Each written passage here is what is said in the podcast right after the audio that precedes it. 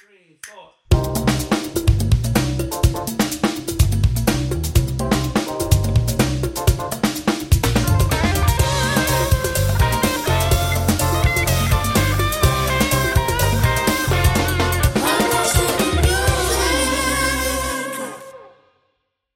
sucio que tú crees que yo soy. Gracias, ya llegamos. Ese trago. Está bien, hijo de la gran puta. O sea, yo quiero que que tú sepas que está. Wow. Mira, no. Desde Bugarrón se está grabando. Hello. Yo voy a tener que meterme a la iglesia pronto, loco.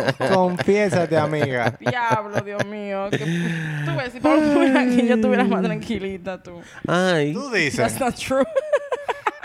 y esta tipa. Más desacatada, porque de que me lo sienten al lado, marico, yo estoy mala. Tú di di que empezaste a decir que está tranquila, pero es porque Pablo no está aquí. Llama, Pablo. Hola, Pablo. Viajero. Yo te, yo te digo a ti que tú eres grande, oíste. Y no se opera.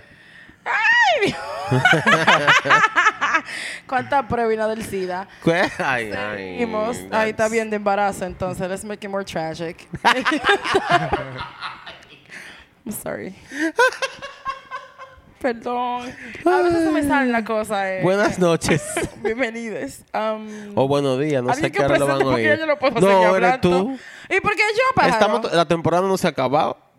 Ah, pues yo tengo que... el- yo tengo la do- los dos todos. tengo que la temporada entera. That's right. Pues nada, eh, bienvenidos a el podcast. Eh, estamos en un after, after all. Ya yo vi. Eh, esto va a ser un after interesante, mi amor. Ya yo es vi. que ese trago está fuerte y le he dado dos sorbos. Pero nada fuiste más. tú que te lo serviste. Ay, no, pero fue como que se me tembló la mano ahí en la mesa, algo pasó. Eh, estamos en un after eh, con otra temática. Me encanta el after con temática, en verdad. Siento que hablo poco disparate. Sí, creo que quiero adoptarlo más.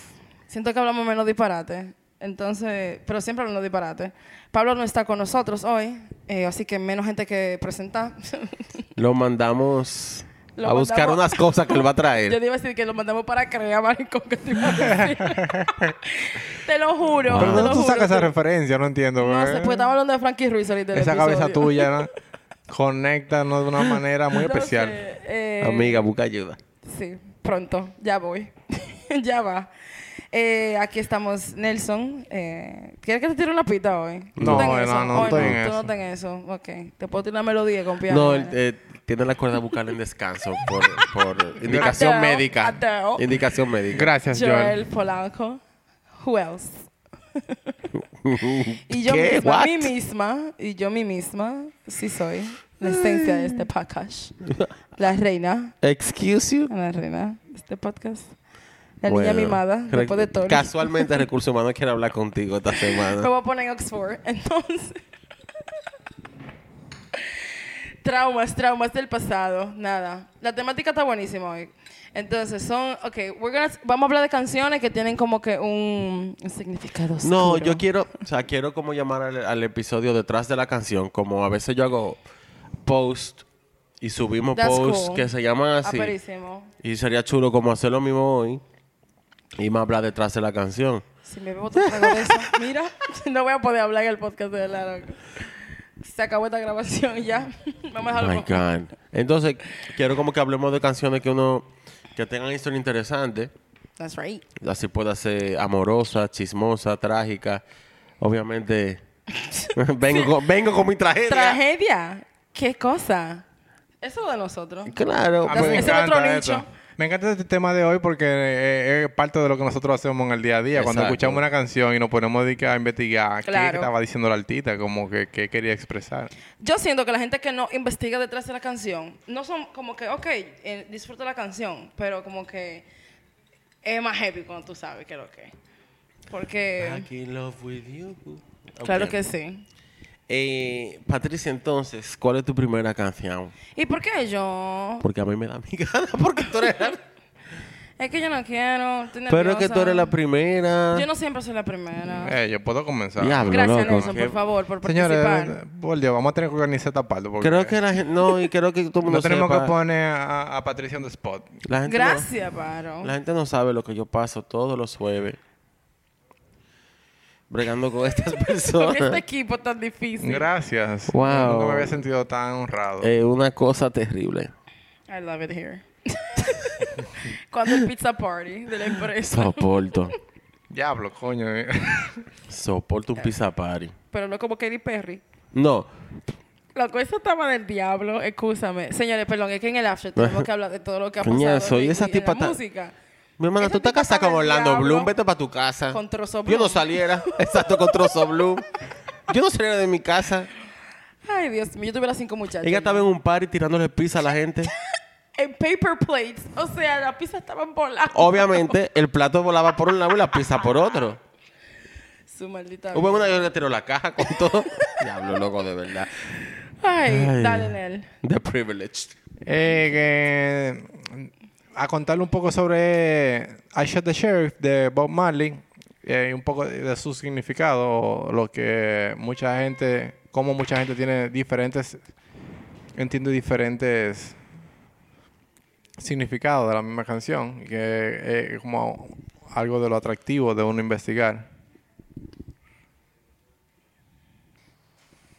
Y así confirmamos como una, la canción ¿eh? es realmente una forma de arte que se presta para cualquier tipo de interpretación. Como yo puedo entender una canción de una forma, Joel de otra, Patricia de otra. La misma canción tiene diferentes formas de entenderla. Bien dicho. Eh, en este caso, I Shot the Sheriff tiene una historia eh, eh, muy marcada, o sea, muy fácil de entender las letras y cómo Bob Marley trata de expresar esa historia donde él mata como a, un sheriff o en el- en- realmente mata a un deputy y aunque le disparó al sheriff, él también dice que mató a un deputy. Ah, antes que nada, yo había investigado que hay unas teorías que cuentan de que la inspiración viene de una película que salió en los 60 con Dennis Hopper, que cuenta una historia casi exactamente igual de lo que él canta, donde pasa todo lo mismo, que matan a alguien, matan o disparan a un sheriff, pero también fue como acusado de matar a un deputy y se comienza una investigación para tratar de atraparlo y luego se él, lo agarran y, él se defiende diciendo que fue como en defensa propia.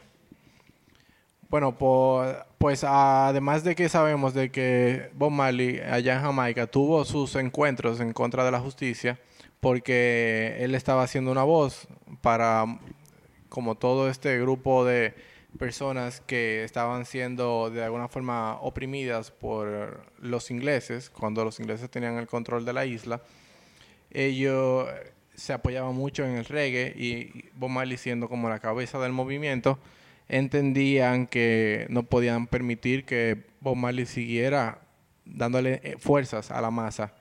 Y él tuvo varios encuentros donde también fue hubo intentos de asesinato, le dispararon y eso y él tenía su propio como rencor, vamos a decir, por la justicia. Entonces, esta canción fue como muy emblemática. Yo pues, se podría decir que es la canción más emblemática de Bob Marley eh, en contra de- del sistema. Eh, es muy explícita en cuanto a esa teoría de lo que significa la canción, pero hay otra teoría que lo dice una mujer que era que fue su exnovia. Esta mujer que se llamaba Esther Anderson dice que eso ella lo dice en un documental que se llama Bob Marley eh, The Making of a Legend. Ella dice que eh, la letra realmente se trataba sobre el, las, las píldoras anticonceptivas como el birth control. What? Ay, ¿para qué? es en ese momento cuando él escribió la canción eh, ella había asistido a, a donde un doctor que le prescribió pas- pastillas anticonceptivas y Bob Marley estaba totalmente en contra de esto Por sus creencias. por sus creencias obviamente eh, que unas creencias también que The Straits. son muy similares a también a una rama de, del cristianismo donde las personas tienen hijos a según Dios Porque quiera. para probar la... Los, a probar, a esos son los- los catecúmenos. Eh, entonces él estaba totalmente en contra de esas pastillas y aunque él cuenta toda esa historia de la canción, eh, es muy simbólica y ella dice que realmente trata sobre él en contra del doctor, donde el sheriff viene siendo el doctor y que él entendía que esas pastillas lo que estaban matando a, a- su bebé. Incluso en las letras hay una frase que dice, Sheriff John Brown always hated me. For what? I don't know. Every time I plant a seed, he said, kill it before it grow. Makes Que sense. Bueno, todo el hace mundo sentido así. entiende que es- trata sobre la marihuana, que él está tratando de sembrar una semilla para que crezca una mata no de es la marihuana semilla de la vida. pero es más sobre su semilla La que está semilla. plantando en, en Esther Anderson. Yo nunca hubiera pensado eso. Como muchas personas No interpretan... lo hubiera oído. Exacto, muchas personas interpretan todo esto de la semilla como una referencia a que la justicia, el sistema está en contra del uso de marihuana.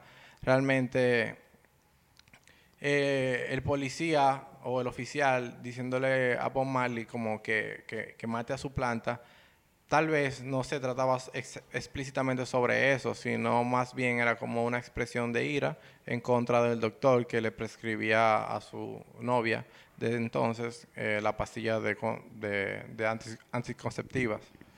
También eh, hay otra interpretación que también ronda por ahí, que es sobre Bob Marley en contra de quien producía la banda, que era Peter Tosh, que en este caso juega el papel de sheriff, y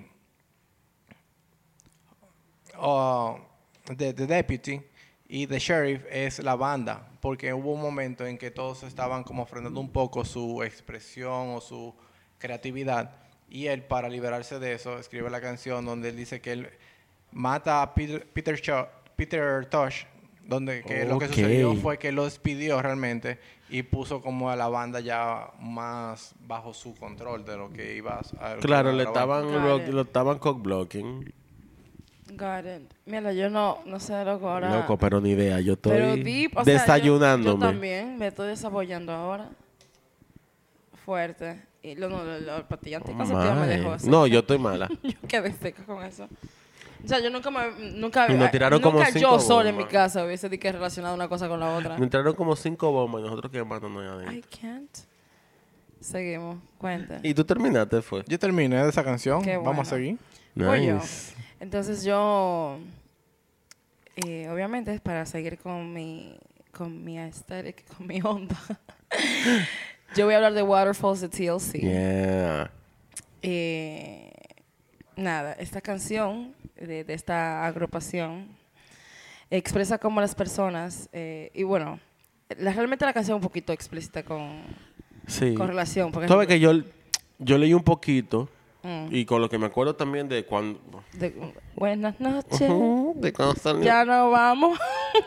Eh, sí me acuerdo que había mucha confusión con la interpretación y me acuerdo de algo que leí, que quizás lo que tú vas a decir, que como que mierda, en verdad era esa vaina. I love them. En verdad esas, Eh, sí. esas mujeres estaban... Estaban eh, de verdad. Pero nada, la canción lo que expresa es realmente eh, cómo las personas persiguen sueños intangibles sin pensar las consecuencias.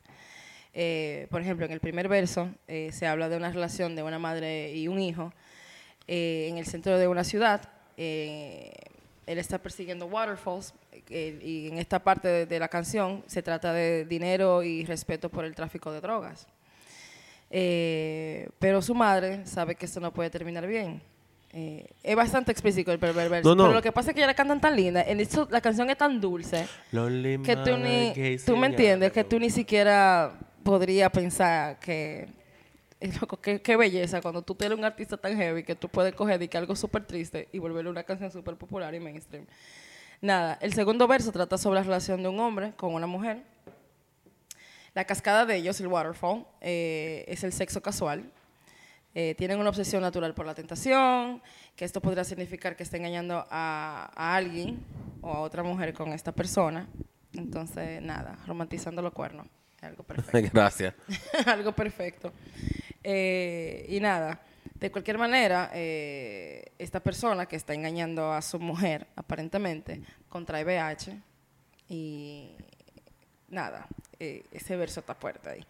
Eh, TLC, eh, para los que no sabían, TLC realmente era una banda como que siempre abogaba por los, tú sabes, la concientización.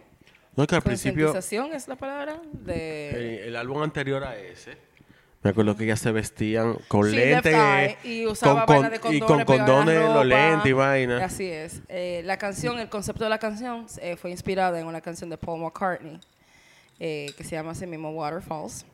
Wow. Eh, No sí. lo hubiera sabido eso. Yo tampoco. Yo tampoco. Es que yo Mira, no soy, todo I'm ahora I'm mismo- not- I'm not- yo no soy tan fan de Paul McCartney. Dándome el verdadero brunch. Entonces, cuando lo leí dije, bárbaro. O sea que, tú sabes, las hip hoperas también escuchan Wow. Paul McCartney. Escúchate. Paul McCartney como un, un Sí, greatest hits. la verdad que Te va a encantar. Yo te voy a mandar quizás algo es que yo oigo mucho que te puede gustar. Un greatest hits, por lo menos, porque son demasiadas canciones. O si te escuchas Sí, su trayectoria el, es muy el que se llama Pure McCartney, pero es demasiado largo. It's okay. Pero he's- A veces tengo tiempo. No, pero he's amazing, en verdad. Y nada, Baby, I'm amazed. Waterfalls. Que la gente, hay gente que de verdad... Para mí siempre va a ser muy... eh, Y con este, te- o sea, con el tema que estamos hablando en este after. Pero que tú sabes lo que pasa, que, que es lo que te iba a decir, perdón. Que a veces uno, un artista que es hip hop, tú oyes un artista que es rock, y eso es lo que ellos cantan. Eso no es necesariamente lo que ellos escuchan en su casa. Claro. Porque tú te pones ahí. Son a Metallica, por ejemplo, que a mí, a mí en verdad me gusta mucho. Mm. Y tú te pones a oírlo a ellos. Hay- un docu- el documental que ellos hicieron buenísimo, que era como hasta ¿Tú con. no viste Metallica recientemente en vivo? Sí. Hasta con el terapeuta, hasta con el terapeuta fue el documental y todo. Y tú te das cuenta que en verdad, eso es como lo que ellos hacen ahí, pero eso no es lo que ellos. Realmente son. Exacto. Tal vez ellos fueron así al principio, cuando Claro. estaban así, eran más inmaduros. Este Con- tema me tripea pila porque hay una, de verdad, que para mí es muy interesante como, la, como un artista puede como a- a romantizar un tema como Fokker, tal vez. Eh, no sé. Eso me, este tema me tripea pila. Y estoy súper seria. Tú ves que yo estoy como súper seria. No, no, te El- estoy el viendo. tono maricón lo he Ni mala palabra. Ah, ya la dijiste. Ah, no, pero maricón algo de mi, mi vocabulario normal. Whatever. Eso es como un coño para mí. Ay, ¿tengo que decir mi otra canción? No, No, yo pensé que tú, se- tú ibas a No. seguir. Eh, yo me siento hasta mal porque tú sabes que yo tengo que llevar todo el maldito extremo y yo creo que el mío va a ser más largo. It's okay, I love it for you. Eh, y ahora no lo encuentro. So, where the hell is it? Aquí está. La canción que yo seleccioné, la primera, fue Tears in Heaven de Eric Clapton. Mm. Eh, una canción súper. eh, imagínate. Es bellísima. Sí, mucha gente sabe por qué él la escribió. Que por la muerte del hijo, quizás no sé, pero no se conoce mucho el detalle de qué fue lo que pasó. O sea, una de las canciones más famosas de Eric Clapton. Él la grabó incluso, no hay una versión de estudio. Él la cantó, fue en vivo en el MTV Unplugged, que le hizo en el 92. Que el que no lo ha escuchado, hágase ese favor. Que eh, eh, la leche, ese Unplugged. Eh, la canción empieza él diciendo como que, lo voy a decir en español, eh, como sabrías mi nombre si te viera en el cielo, eh, serías como lo mismo si te viera en el cielo. Esa canción fue una de las canciones que más éxito tuvo inter- internacionalmente de él. Pero tiene una historia súper triste detrás, que fue la muerte de su hijo. Que, ento- que ahí es que viene el tema, que mucha gente, todo el mundo sabe que por la muerte del hijo, pero no necesariamente sabe qué pasó. ¿Qué fue lo que pasó? ¿Qué pasó? Ay, ¿por qué uno es así, Patricia? Que uno piensa en música, es así. Bueno. La canción viene de la muerte del niño. Él... El hijo de Eric Clapton se murió a los cuatro años. No, no, save the gasp. La muerte del niño fue a causa de que él estaba jugando en el apartamento de- mientras su mamá se bañaba Ay, no, y él eh. se cayó por el balcón de un piso 53 No, maricón, no te lo puedo creer. Apágame el micrófono. Y así fue que el niño falleció. No, el niño. Ay. Eh, por eso lo que le comenté en el grupo esta mañana, ¿Cuánta eso a, mí, eso a mí me mató. Eh, él dijo que obviamente se quedó helado cuando se lo dijeron, que él oía a la mamá gritando atrás y él no entendía qué era lo que estaba pasando hasta que le dijeron exactamente qué carajo fue lo que pasó. Mierda, pero yo estoy ahora en shock. Su hijo se llamaba Connor, cayó accidentalmente y murió desde la residencia del, del piso 53. A través, bueno, se cayó por la ventana, él estaba jugando. Yo no entiendo cómo eso. O sea, para mí no, es una mira, Lo que locura. pasa es que los niños son muy impredecibles. Pero Patricia, ¿cómo coño estaba esa maldita ventana que un niño se puede caer por ahí? Los niños son impredecibles. O sea, tú estás ahora mismo con él ahí al lado tuyo, tú te volteas un segundo, un segundo, y ya están encaramados. y se arriesgan como el guandul cuando se cae así, mira. ¡Stop! Ay, no, no lo dije por. Oh my God, perdón. Ay, no lo dije por eso. Yo voy a llorar ahora mismo. Yo voy a llamar a mi hijo. Eh, Bueno, es bien sabido que los niños tienen un botón de apagar en la, en parte de atrás de la cabeza. Que tú le das un golpecito ahí. Un cocotazo, Un tú diciendo. cocotazo. A un niño de Cocotazo, cuatro y años. ahí quedó. Mira, Clapton se estaba quedando en un hotel cercano y se estaba preparando para ir a buscarlo al niño, para ir a comer con él y después llevarlo para el zoológico de Central Park. Eric Clapton dice que lo primero que supo fue una llamada, bueno, la llamada telefónica a su apartamento, del apartamento, y que en realidad él es- se estaba preparando para salir con el niño y que, lo, bueno, ya lo dije, que estaba oyendo a la mamá gritando atrás.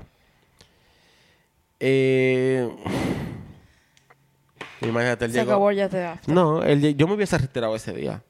Él llegó al apartamento y eso estaba lleno de ambulancia, de policía. Y él dice que él sintió que él. Como que su cuerpo entró otra persona.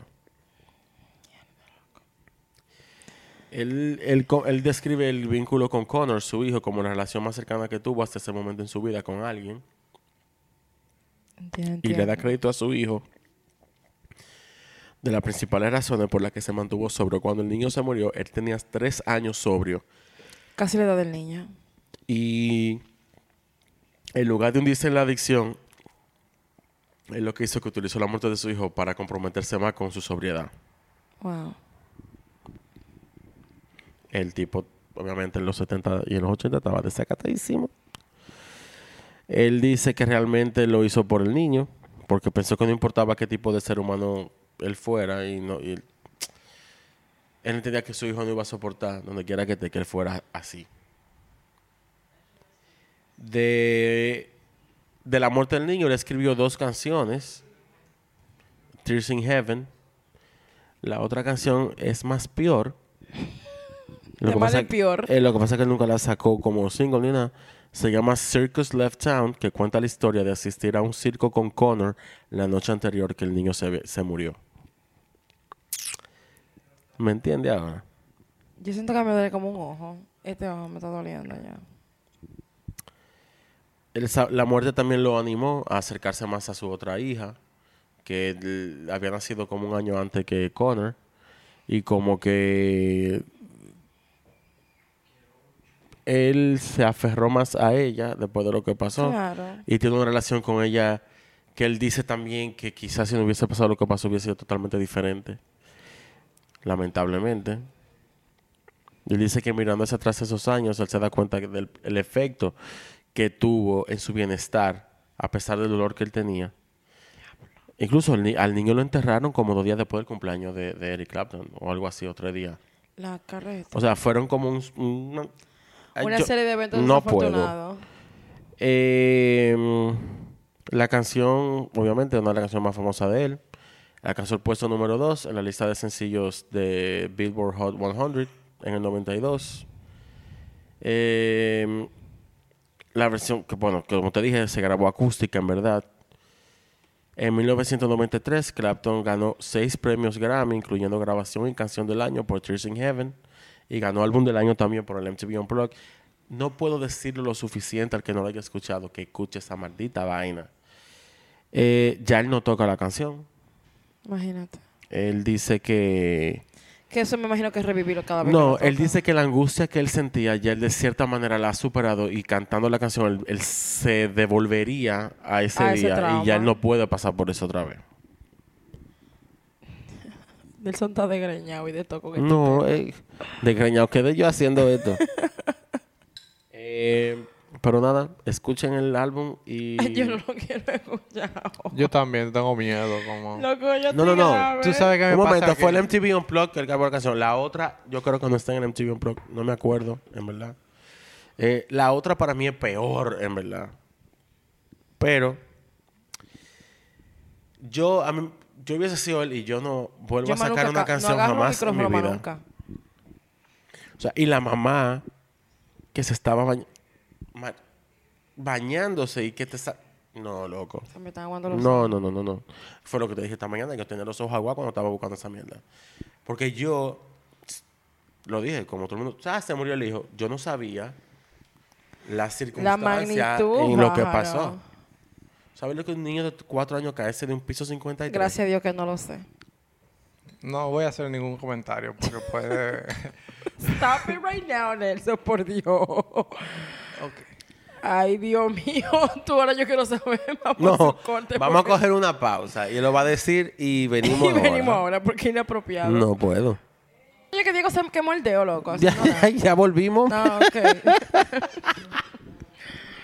Ya saben, Bueno. Patricia le quemó el dedo al hijo. No, el quemando bob de atrás, mi amor, en el patio, se quemó el dedo quemando plástico. Una quemadura de segundo grado. Se lo descuidaron dos minutos. Normal. Es fuerte, hay que estar arriba de ellos todo el tiempo. Pero yo soy... No sé si yo podría con la responsabilidad. I don't recommend it. One Nelson, star. honestamente, nadie puede. Y todos los papás de nosotros estaban improvisando. Yo era tranquilo. No, no solamente con eso, es con todo. Todos los papás están improvisando. Nadie, na- nadie Claro. sabe qué coño va a hacer con un muchacho. Obviamente, mi mamá me tuvo cuando yo tenía, qué sé yo, 24 años. And 20. kids are the fucking worst. Yo imagino yo los A la 24 misma edad que años. tuve a Diego por ahí. Y la verdad, yo cuando tuve a Diego entendí que todos los padres, nadie sabe lo que está haciendo. Nadie. They have no idea. Y tienen que entonces cuidarte a ti y estar pendiente de tu, de tu desarrollo y vivir la vida de ellos. Entonces, Claro, porque hay que vivir. It's hard. It's Bueno, ghetto. no había internet cuando eso, había mucho tiempo. No, eh, not even. Peor todavía, porque por lo menos yo mi copy system es Claro. vaina en Instagram y y escuchar música, un Spotify, una- un YouTube. Seguimos, Nelson, ¿qué nos traes? Siguiendo un poco con el tema de las interpretaciones De- de, las yo pensé que te iba a decir canciones. de la muerte. Yo te- me, iba, me iba a desconectar ahora mismo de aquí. No, no, no. no. Señores, el, lo otro que yo iba a hacer era otra sadicura y yo dije, yo no puedo hacer esa mierda. ¿Qué otra sabicura? La voy a guardar para el próximo. Le iba, les iba a comentar que hay artistas que yo me que yo me evito. Yo trato de no escucharlos porque ¿Cómo cuáles? Ya entiendo de que, so- o sea, ya sé de, por que leo en internet de que son demasiado fuertes y prefiero no llegarle porque no sé qué podría pasar. Yo soy muy susceptible a las ideas que una canción entra en mi cabeza. Y, artistas como Leonard Cohen, Tom Waits, ese unplug de Eric Clapton, Tú yo, lo evitas. yo prefiero no escucharlo. Ay, no, no lo evite, escúchalo. Te- tú te vas a enamorar. De verdad. Pero es que tú no entiendes que yo De soy que. Nelson. Yo soy muy muy influenciable con la música que yo escucho. O sea, si yo escucho una canción muchas veces y está hablando de droga, yo voy a sentir que me tengo que ir para un punto ya. Humanamente en esta cabeza de Eso se droga. llama hacerte cato. No, that's not true. Pero es dando un ejemplo. Se- o sea, y a veces estoy muy feliz y me pongo a escuchar una canción que me pone bien triste, ya yo estoy triste for no fucking reason. Tú sabes. Yo no, imagínate, yo que últimamente me he puesto más llorón que nunca. Yo también. Pero eso me pasó por estar escuchando mucho a Jeff. Anda. Girl, let's not. Te dije que yo tuve que parar de escuchar el álbum en repeat cuando me encontré en mi casa viviendo romo sola y dije triste. Y yo, loco, espérate, tú estoy, yo no estoy triste. Ya, loco, en verdad yo estaba No, pero también en esos momentos que, que algo- también hay que asumirlo. Y si tú quieres llorar, llora. Eso Son no es sentimientos que, hay- que uno... A lo mejor yo tengo Hay que reprimido y no lo sacarlo, sabía. No, que, que uno aprende que están ahí. Sí, son sentimientos que hay que sacarlo. Eso no, tampoco tiene nada de malo. Pues voy a escuchar a Jeff ahorita cuando llegue a mi casa. En fin. En fin. That was so real. Hey.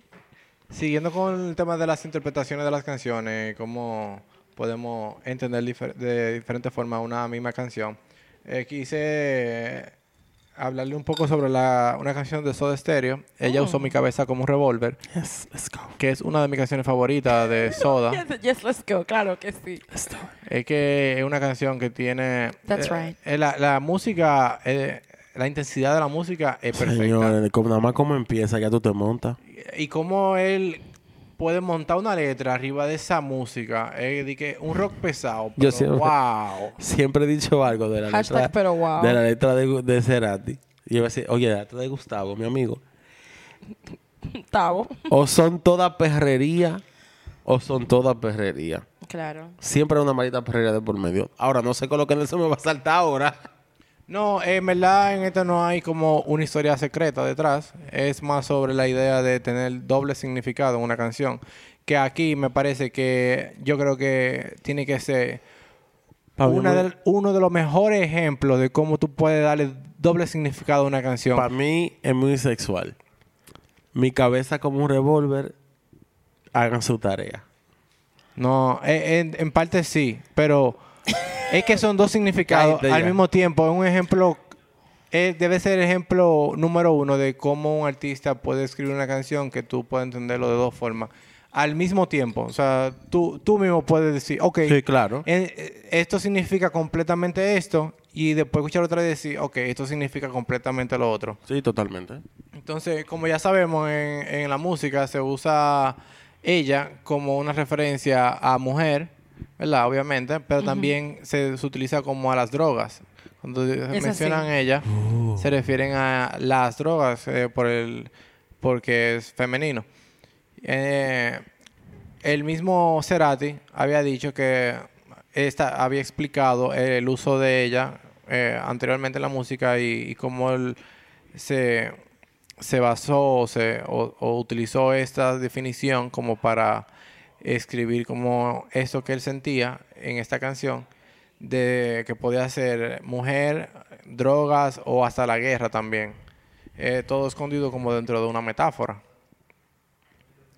Eh, entendemos por la letra que es bastante explícita, explícita que puede significar sobre una relación medio tóxica, que no me gusta utilizar la palabra tóxica, pero en este caso sobre esta relación donde en este caso la mujer eh, que, con la que él está saliendo es muy dominante y lo lleva a él a eh, como a olvidar su propia personalidad y de cierta forma dejarse controlar por el control o el poder que tiene la mujer con la que él está saliendo dentro de la relación. Donde cuando él dice, por ejemplo, me vi llegando tarde a todo, son experiencias que uno ha vivido por una relación donde tú sientes, te sientes juzga- juzgado porque tal vez tu vida personal y como individuo no te permite llegar a tiempo a un compromiso con esa persona que tú quisiera siempre estar ahí, presente. O cuando él dice, eh, incendió, incendió mi conciencia con sus demonios, Epa. eh, es una mujer también que te puede llevar a juzgarte a, a ti mismo. Como que te, te pone a ti contra la espada y la pared, te pone a ti bajo, bajo el foco. Eh, es decir, sintiéndote como manipulado. Siéntelo, Joel. No creería las cosas que he hecho por ella, cobardemente, pero sin vergüenza. Eh, es decir, quizá idiotizado también, como estoy- que donde tú no tienes voz ni voto, tú simplemente sigues lo- la, la opinión de tu pareja como si fuera un, un comando. Estoy yendo la full en mi cabeza ahora mismo. Yo me imagino porque te veo ahí. También dice, fui tan dócil como, como un guante, tan sincero como pude. Y por último, esta es una historia de, como de, de amor traumático y no correspondido. Cuando dice también, estaba listo para ser amado. Pasa el tiempo y ahora creo que el vacío es un lugar normal. Tú te- Oye, o amigo. sea, tú te estás dando... tú te- Se- oh, ex- cuando tú lees la letra, sí, tú puedes entender obviamente que esto es toda una relación, pero tú puedes olvidarte de todo eso que tú piensas, salirte de, de tu propia opinión y ahora compararlo. Si cambiamos eh, el sujeto de una novia a las drogas. Y todo hace sentido. Yes. Cuando, o, repito, cuando él dice me vi llegando ta- tarde a todo, eh, puede ser también por el uso de drogas. Claro. Incendió mi conciencia con sus demonios. Es el tipo de experiencia que puede tener una persona adicta a las drogas cuando su cabeza lo hace, lo, lo lleva a opiniones, a perspectivas que son fuera de lo común. Puede ser. No creerías las cosas que he hecho por ella, No cobardemente, pero sin vergüenza. Imagínense a un adicto a cualquier... Robando, empeñando una tostadora. Estaba listo para ser amado, pasa el tiempo y ahora creo que el vacío es un lugar normal que viene siendo ya el fondo de, cuan- de la adicción. Cuando tú tocas el fondo. Wow. Aleluya. Y yo aquí desacreditando caras de rapadera. Tiene los dos sentidos, o sea, es totalmente Abierta sobre la relación o sobre las drogas, una relación amorosa o sobre drogas. Depende de donde tú vivas. Nunca lo sabremos porque aquí no lo tienen. Para mí ej- es el mejor ejemplo de darle doble sentido a una canción so- en español, en inglés. No hay una canción yo creo que se le compare a, a Claro esta. que sí, yo lo conozco de musiquito, Google.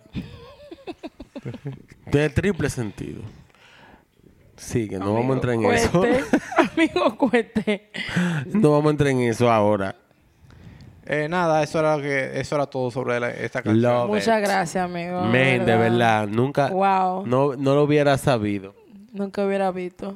Si ustedes hubieran visto, eh, si ustedes hubieran propuesto, de, eh, si ustedes hubieran proponido ¿Quién- a qué este nivel? tema, tú siempre lo puedo hacer mejor. Si ustedes hubieran proponido este tema, Maricón. Ahora da pelo. Ay, Dios mío. Exacto. así. I love Es this. más humilde, Me marica, encanta yo este amo. tema. full. continúa Patricia, por favor. Voy yo. Entonces, mi segunda, la casa. Patricia va a hablar de la combi completa. Yo voy a hablar de Let's si go. tú, sabes, si tú sabes colar café. Cuélame este paquete. Entonces, habla de una chica de campo, mentira. Stop it right now. Yo voy a improvisar durísimo ahora mismo por dos De minutos. una empleada de Indubán. Exacto. Una chica del servicio de casa, una doméstica, eh, que se está cogiendo el jefe. Ay, no, ya cállate. Ay, te tengo una storytelling, mi amor, ahorita para cuando se acabe esta grabación. Uh, Ella, Alicia, te tengo un caso. te tengo un caso. Bueno, la segunda canción que yo elegí, yo me iba a ponerme seria ya porque, bueno, todo no tan serio, en verdad. Yo traté de como de evitar canciones que me pusieran a llorar cuando yo investigara. La segunda canción que elegí fue Hey Jude by The Beatles. Ay, don't make it La, bad. eh, una de las canciones más icónicas de la banda realmente. Eh, esta canción está considerada como la canción de mayor consuelo. Quiero que tú sepas antes de que tú sigas. Y no sé, te puedes ponerte nerviosa. Nerviosa. Le vas a hacer una historia a dos personas ¿Le voy a hacer una historia? que son los verdaderos fanáticos. Ah, bueno, no sabía, wow. Bueno, sí, creo que sí sabía, pero nada. Tírala. Tra, tra. Eh, mentira, yo no había hablado de Beatles, yo vine a hablar de Tonchesina, fue en verdad. Señor, Ok. entonces... El Volvo. no, loco, qué mentira. Eso no. no es de un chesino, mi amor. Eh, nada. Te voy a decir después, no me acuerdo La ahora. canción fue escrita para un niño muy pequeño cuyos padres estaban divorciando. De hecho, parece que las palabras no pueden expresar lo difícil que debe ser eh, para una mente joven e inocente eh, manejar las disputas continuas, las palabras duras y la violencia a menudo asociadas con la separación de los padres.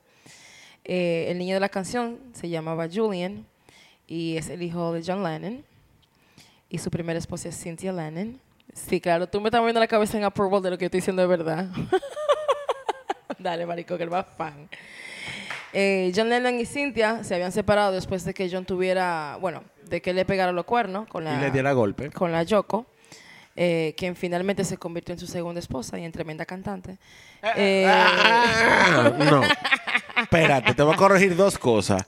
No fue que le pegó los cuernos, fue que hasta golpe le dio. No, entonces si le dio hasta golpe fue que le pegó los cuernos y le dio golpe. Ah.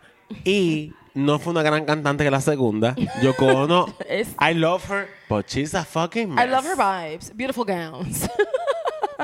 Vamos a hablar claro. no, yo vi, Cantante no es. Yo siendo sarcástica, tú sabes.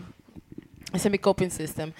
Eh, nada, eh, esto fue en, eh, eso tomó lugar en el 68. Pocas semanas después, el compañero de banda de John, Paul McCartney, visitó a Cynthia y a su hijo Julian, que entonces tenía entre 4 a 5 años, para ver cómo estaban manejando la separación. McCartney, eh, que estaba profundamente preocupado por el bienestar tanto de Cynthia como del niño, escribió Hey Jude eh, en su carro cuando salía de la casa de Cynthia. El título original de la canción se iba a llamar Hey Jules, eh, pero él lo cambió porque entendía que Jules no Para no ser sonaba tan bien. sádico. Exacto.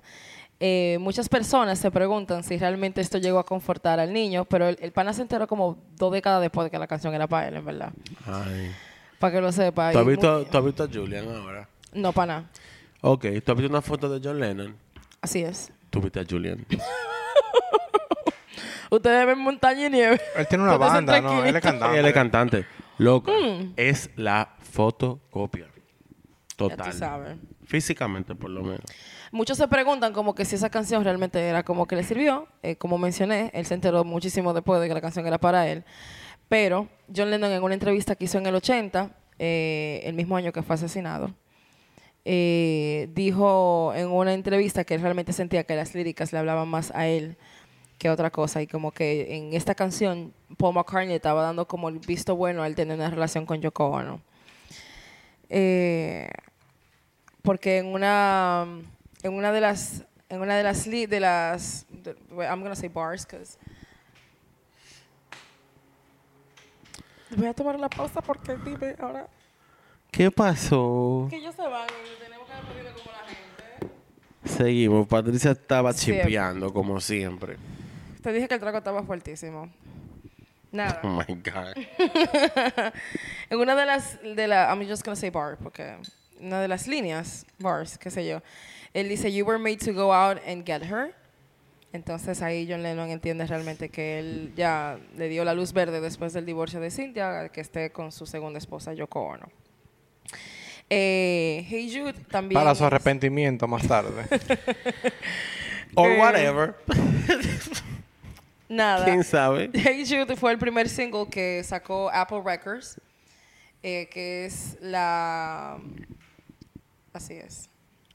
¿Qué es la que? La Apple Records y disquera. la, la la disquera forma- fue fundada por The Beatles en el 68. Ah, ok. Sorry, Nada, eh, la canción tiene una duración de 7 minutos That's right. y 11 segundos. Ujú. En esa época creo que fue el single más largo. eh, Y eso fue lo que realmente set the bar para los próximos singles que no tengan miedo a hacer una canción muy larga. Yo tengo una historia sobre esa canción. Yo te iba a decir que la dijera. en verdad. Espérate, ¿qué? Dale para allá. Cuando hu- en ese tiempo eh, Rolling Stones, que era de una forma rival, competencia de The Beatles, ellos habían form- habían organizado una fiesta para el lanzamiento de un, de un disco, de unos sencillos por lo menos. Ajá. Y era, invitaron a todas, tú sabes, la socialité del arte. Eh, en la fiesta llegaron los The Beatles y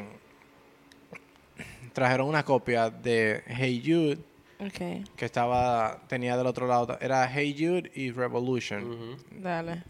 y en medio de la fiesta entonces le dijeron al DJ ponte este disco que también acabamos de grabar para nosotros ver como que, que la, si la la gente reacción de la gente. di que Hey Jude la dejaron en repeat como por una hora Ajá. En la fiesta de The Rolling Y Stones. Mick Jagger encojonado. ya tú sabes aquí ya hoy Con la pico creta tensa. Por- Wow. Porque era la fiesta Ok. era para el lanzamiento. after. Era para el lanzamiento de su canción y... Y vinieron esto para acá, mi amor. Y es miedo que le tienen a la greña, dijeron. Así ellos. mismo. Como dice la Biblia, así mismo. Así mismo. Y nada. Yo amo esa canción. Esa canción es súper como... Es comforting. eh, como, Él, Paul, usualmente, él dice, Paul, mi amor, como que él vive allá abajo. mi mi amor". íntimo, no, porque no, mira, te digo una vaina. Yo no lo conozco por ese íntimo. What is happening up in here? Él usualmente cierra los conciertos con esa canción. Y cuando hicieron Live Aid en el 2005, Así es. nuevamente, eh, tocaron los artistas. to- Él fue que, obviamente, ¿quién coño más iba a cerrar? De- el verdadero rey de Inglaterra. En el Live Aid, así es. Eh, loco, y fue tan apero tú verlo a él con los artistas contemporáneos de esa época, dígase Madonna, Robbie Williams, Mariah Carey, verlo con, con Coldplay, todito haciéndole como el coro en la canción.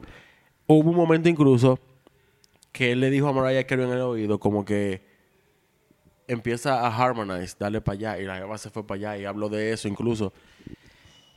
Lo digo por el hecho de que, para que tú entiendas, cuando una canción es como es esa, es como que no tiene ni siquiera generaciones. Todo el mundo fucking sabe quién Es es esa canción. Claro. Y lo que significa, y lo que significa para tú tener un artista como ese tigre parado al lado de ti, cantando esa vaina. Claro. Ese tigre está de giro ahora mismo, tiene 80 años y canta dos horas en una tarima. Más de dos horas. Eh, bueno, he's vegan. so- Eso iba a decir yo, literal. Eh, bueno, he's vegan. Está bien ahí. Él también la cantó en el, la- las Olimpiadas del Sí. 2012, en el opening de las Olimpiadas. En, que eso fue en Londres.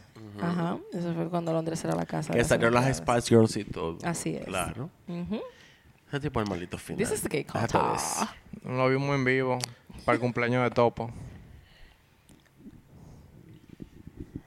Yes, you did. What have you done? Es que quiero ser a la gente así, pero está bien. ¿Tuviste a Paul McCartney en vivo? Yes. El día del cumpleaños de Topo. Are you fucking Y Paul kidding me? McCartney abrió el concierto cantando Happy Fucking Birthday y Topo no quiso celebrar el cumpleaños más nunca después de eso. ¿Y quién? ¿Y quién? Eh, Está muy ápero I eso. love him, en verdad. Le sentó un tipo de cultura que se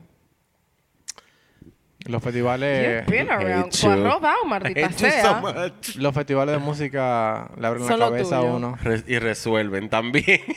Se resuelven Tú pila. ves toda tu gente ahí, mismo. No sé, no son mi preferencia en verdad porque tanta gente No, distraen. Ah, bueno. Te voy a decir una vaina. ¿Y Son cuando- heavy, pero son un trote. Y cuando tú no alcanzas a ver el escenario es un maldito bulto. Pero me imagino que En un teatro Son un trote. eh, tiene que ser una locura. Yo no me he visto un- dos conciertos en teatro y han sido geniales. Es un trote porque además te ponen a veces artistas al mismo tiempo que tú quieres ver a los dos. Y es como que mierda. ¿pa' ¿Qué dónde- hago? ¿Cuál me gusta más? ¿Para cuál escenario voy a coger? Ay, mi madre, yo he sacrificado como 50 artistas. Mira, es No me diga una mierda así, loco. Es difícil. Artistas duros yo he sacrificado. Muy duro. No es fácil. Bien. Continuemos. No, continuemos, continuemos. Bueno, ¿Esto me vas a llorar igual que el otro? no. Ah, gracias Dios. Luego del otro yo decidí... ¿Y te like? No, no, porque la que yo iba a hacer la voy a dejar para el próximo. Porque, Dios. Mari, yo no podía. No, maricoco, tú no me puedes hacer eso. Entonces, la que yo voy a hacer ahora es super light. Es super current. Eh, no, no hay ni tragedia ni nada, es solamente hablar de lo que significa la canción. Y lo quise hacer porque en verdad, la canción está súper pegada ahora mismo. Luego de 34 años. de- perdón, Just 37. Eh, y quiero hablar un poquito de lo que significa Running Up That Hill. Running Up That Hill es la canción de Kate Bush que salió en el 85 en el álbum Hounds of Love. Que ahora mismo ha tenido un renacer con Stranger Things. Grandísimo. A ti se metió más de 4 millones de Así dólares es. nada más de royalties Así por mismo. streaming. Y, Y el, y el LP pasó a ser el número uno más vendido. se lo merecen, ¿verdad? El disco, el disco entero es buenísimo. Y obviamente el pop de esa época no es lo mismo que lo de ahora. Era un poquito más orgánico. Eh, y quería como comentar un poquito de la canción. Porque ha sido como un resurgir, un resurgir que se le ha presentado a generaciones más nuevas. Honestamente, antes de Stranger Things yo tenía alrededor de 10 años que no oía esa canción. Yo ni la conocía. Eh, ya, ¿sabes? Soy viejo. Pero eh, Kate Bush escribió y produjo la canción para su álbum del 85, Hound Dogs, y fue lanzada como el sencillo principal del álbum. Pero la disquera, que era EMI, no estaba segura de lanzar la canción con el título original que ella le puso. La canción no se llamaba Running Up That Hill, se llamaba A Deal With God, pero por posibles reacciones religiosas decidieron cambiar el nombre. Aunque ahora tú lo encuentras en Spotify como Running Up That Hill y entre paréntesis te sale A Deal With God. Ujú. Eh, ella se dio al final, le cambiaron el, el título a Running Up the Hill para la versión del álbum de la canción y bueno, ya lo que dije, aparece como aparece ahora. M quería lanzar otra canción que se llama Cloud Busting como el sencillo principal y Kate los convenció que lanzara Running Up the Hill primero ya que eh, Cloud Busting eh, estaba escrita para el álbum, pero ella, o sea, ella sentía que no era la mejor representación para introducirlo. Ok. Ella explicó que la canción se trata de una relación entre un hombre y una mujer que se amaban mucho y el poder de la relación y cosas que se interponían en el camino. Ella decía que si el hombre eh, pudiera ser la mujer y la mujer el hombre, si pudieran hacer un trato con Dios, cambiar de lugar, que entenderían lo que es ser la otra persona y tal vez aclararían malentendidos. Kate también. Kate también habló sobre la mala interpretación de la canción y dijo que estaba tratando de decir que en realidad un hombre y una mujer no pueden entenderse porque somos un hombre y una mujer, o sea, son dos seres humanos totalmente diferentes. Es así. Y si realmente pudiéramos intercambiar uno el otro, los papeles, pudiéramos estar en un lugar, en el lugar del otro por un tiempo. Eh, ella dio muchas entrevistas y ahora mismo está dando muchas más porque la están llamando para todo. Y tú sabes cómo son los gringos cuando se obsesionan Sí. con una maldita vaina. Así es. Son Eh, gringos. Yo te quiero hacer un comentario cuando tú termines. Running Up the Hill fue el sencillo más exitoso de Kate Bush en la década de los 80. Ingresó en la lista del Reino Unido en el número 9 y alcanzó hasta el número 3. También fue un éxito en Estados Unidos. Estuvo como en el top 30. Y como ya dije, regresó en 2022, luego de que la hayan utilizado para Stranger Things. Una grasa. Eh, el que no ha visto esa temporada, que se ponga para eso. Está buenísimo. Diablo, se pasaron. Yo lloré pila. Diablazo. Qué bien producida está esa vaina. Qué bien hecha. Kate Bush responde al regreso de Running Up That Hill eh, a las listas de éxitos en una declaración rara porque ya usualmente ya ya no suele habla mucho y en verdad ella o sea ha sido su respuesta fue satisfactoria ella está súper contenta Qué bueno. Obviamente, de presentar una canción a una generación, bueno, no a una, a varias generaciones totalmente diferentes. Yeah. Eh, la canción estaba en número uno Sí. y es su primer número uno desde el 78. So happy. En y verdad tengo- estoy feliz por que ella. incluso tiene un récord del, del artista con los dos número uno en, en como un rango de tiempo tan separado. Eh, quería hacer, no sé, quería como comentar de la canción porque a mí me fascina. Tenía siglo que no la escuchaba hasta que vi la vaina. La vaina, ajá. Las, vainas raras. Y honestamente, se pasaron. Ahora yo te puedo comentar algo. Tú Ajá, sabes que el right. dominicano tiene fama de, de jocoso y, y nada, y que a todo le da su toque. Yo, si yo pongo un audio, ¿se puede salir en el episodio? No. ¿Cómo que no? No, porque no está en mi computadora. No, no, no, yo lo tengo aquí. Ah, ok. Está bien. Yo te voy a poner un audio de que le montaron un dembow a esa canción. Ya yo lo oí. no, yo amo ese dembow, loco. Yo no lo he escuchado. ¿Qué? Yo te lo voy a poner. No, yo lo que vamos a hacer. Vamos a ir a un break para yo Se lo vamos a poner Nelson. Cuando terminemos aquí. Ya estamos terminando al final. Y yo lo voy a subir Con el dembow. con el Dembow Claro mañana también. O sea, hoy mismo. Dios mío, qué heavy, loco. Ese dembow está buenísimo. loco, no, espérate. Y los nombres que él le pone a todo el mundo. Loco, no. Nancy, Nancy Álvarez. Mira, yo lo vi. Espérate, espérate. Ok, eh, voy a dar un spoiler porque no lo he visto, pero nada. El caso es que esta pana, el Beckna, Beckma, como se llame, loco, te atrapa en un submundo, qué sé yo.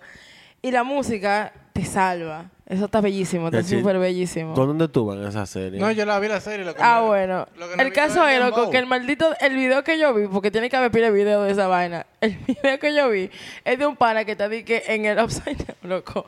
Y el tipo le dice, ¿qué es lo que? ¿Para dónde tú vas? Tú no vas a salir de aquí nunca. Y el tipo le dice, ¿Tú estás, tú estás seguro de eso? Pa, y le planta el dembow, loco. Y el tipo dice que, diablo mío, qué maldito disco.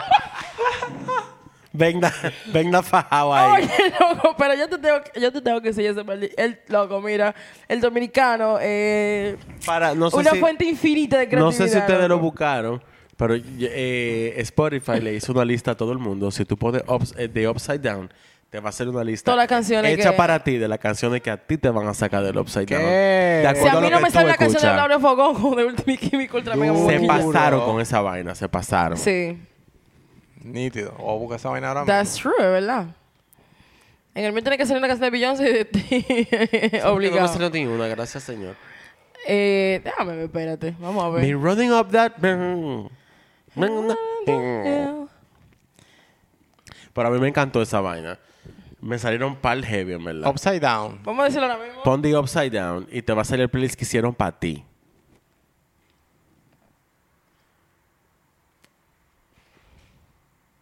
Para mí, ¿verdad? Sí, ya lo encontré el Es mío. el tuyo. Te voy a decir, te voy a decir tres, te voy a decir cinco, diez canciones. Te digo mi top ten. Sálvalo, sálvalo. Te voy a decir mi top ten. Sálvalo. Mira, chequea esto. Eh, Comme de Garçon de Rina. Comme des garçons. pum, Tú sabes que yo tengo que mariconear para poder salir de boquillata que voy a salir de ahí. Eh, We, de Mac Miller y CeeLo Green, eh, del álbum Divine Feminine. Eh, Desacato Escolar, de Toquicha con John El Manuel calentura Veloso. vaginal. Eh, Toi et moi, de... De Tori Moy. ah, no, de Paradis. De Paradis. Claro. The Fall, De, Grasa. de cosita de de... Rie. De Rai. Rai, Rie. Rai. Eh, Adorn, de Miguel. Of course. Dime. ¿Qué No te pasa? No, no, hagan, no hagan empezar con Miguel. Eh, ah, yo voy a decir algo que me puso un poco, ya tú sabes. Me salió Lover You Should Have Come Over de Jeff Buckley. Wow. Cállame atrás. ¿Qué lo que? Y voy a decir mi ¿Qué última. es lo que tú dices? y voy a decir mi última. Si no me ama de Omega.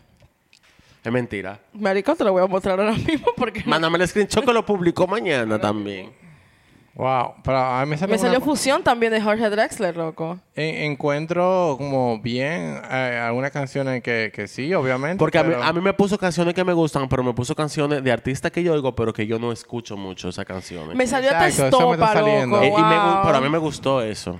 A mí me tripió mucho, me salió Estopa incluso, wow. Incluso me recuerda a artistas que nada más escuché una vez que me gustaron mucho, pero como sigo como pasando al próximo artista, no, no le dediqué más Gracias, tiempo. Spotify. Eso está perísimo. De verdad que sí. Para Diablo. cerrar, vamos a comentar algo. Algo. Arguito. ¿Escuchaste Cuente. Renaissance? Eh, ok. Ay, mi madre, de verdad. Tú sabes. That's right. Es que. ya sabemos que Nelson. No lo escucha. No era fan. He's straight. No era fan. Muere, muere hetero. Yo lo disease. escuché. Yo lo escuché dos veces. La primera vez no cliqué de una vez. Yo tampoco. Pero la segunda vez. Eh, Pero ya van, 20 ya te van 25 y yo estoy malo. Entonces, me gustó mucho Honey. Esa es la canción para pajarear del 2022 aprobada. That's right. Break Your Soul. It's a beautiful song. Me encanta Summer Renaissance. Yes. Eh, Con ese, con ese sample de Donna Summer. Dime, tú sabes que soy una adicta. Soy fan. Tú lo sabes. Y me gustó Energy. ¿Cómo que se llama? La que hace la transición a... a Energy, la que hace Energy. transición. Ella. Esas son las que me gustan. Yo creo que me hicieron medio A algo. mí me fascinó Beyoncé Good for Fucking You. Ah, y Virgo. Virgo something. Virgo bla, bla, bla. Ajá. Virgo spouse. Virgo Ah, feeling. Esa misma. Eh, y nada, eh, quiero decirles que me encantó. Virgo groove. Yes. Eh, me encantó hacer eh, un after como con esta temática. A mí también. Quiero y creo y creo que va a ser así, que este va a ser como el volume one, porque quiero repetirlo. Sí, cuando Pablito está aquí. Quiero repetirlo y que eh, Y Pablito que bien darks, porque le gusta que la música así no como y que, ven- y que eventualmente hagamos como esto, un detrás de la canción. Sí, yo soporto. A mí me encanta. Le tengo una página fuerte para que busquen información. Alicia, te tengo un caso. es así, te tengo una canción. Y nada, Patricia, despida. ¿Cómo que voy a despedir si yo introduje todo? Bueno, señores, muchísimas Mete gracias mucho. por estar aquí presente. Gracias. Escuchar esto de principio a fin, sin pausa, sin interrupciones. Si tienen canciones que ustedes saben los significados y el behind de, de la canción, Mándenla, compártanla con nosotros, así la podemos también postear para que todo el mundo Do- también. ¿dónde- Vamos se- a subir un post para que puedan ahí poner este va a como salir que con el cuáles son las dembow. canciones Claro. que... Y si van a criticar, no manden nada. No, que me lo manden todo. Que yo, échamelo. No puedo. No, puedo. No, yo soy malo, pero no me gusta que me critiquen a mí. Mándamelo a mí. Bueno, pues nos vemos luego. Gracias, señores. Prrr, pou. Piribiribamba.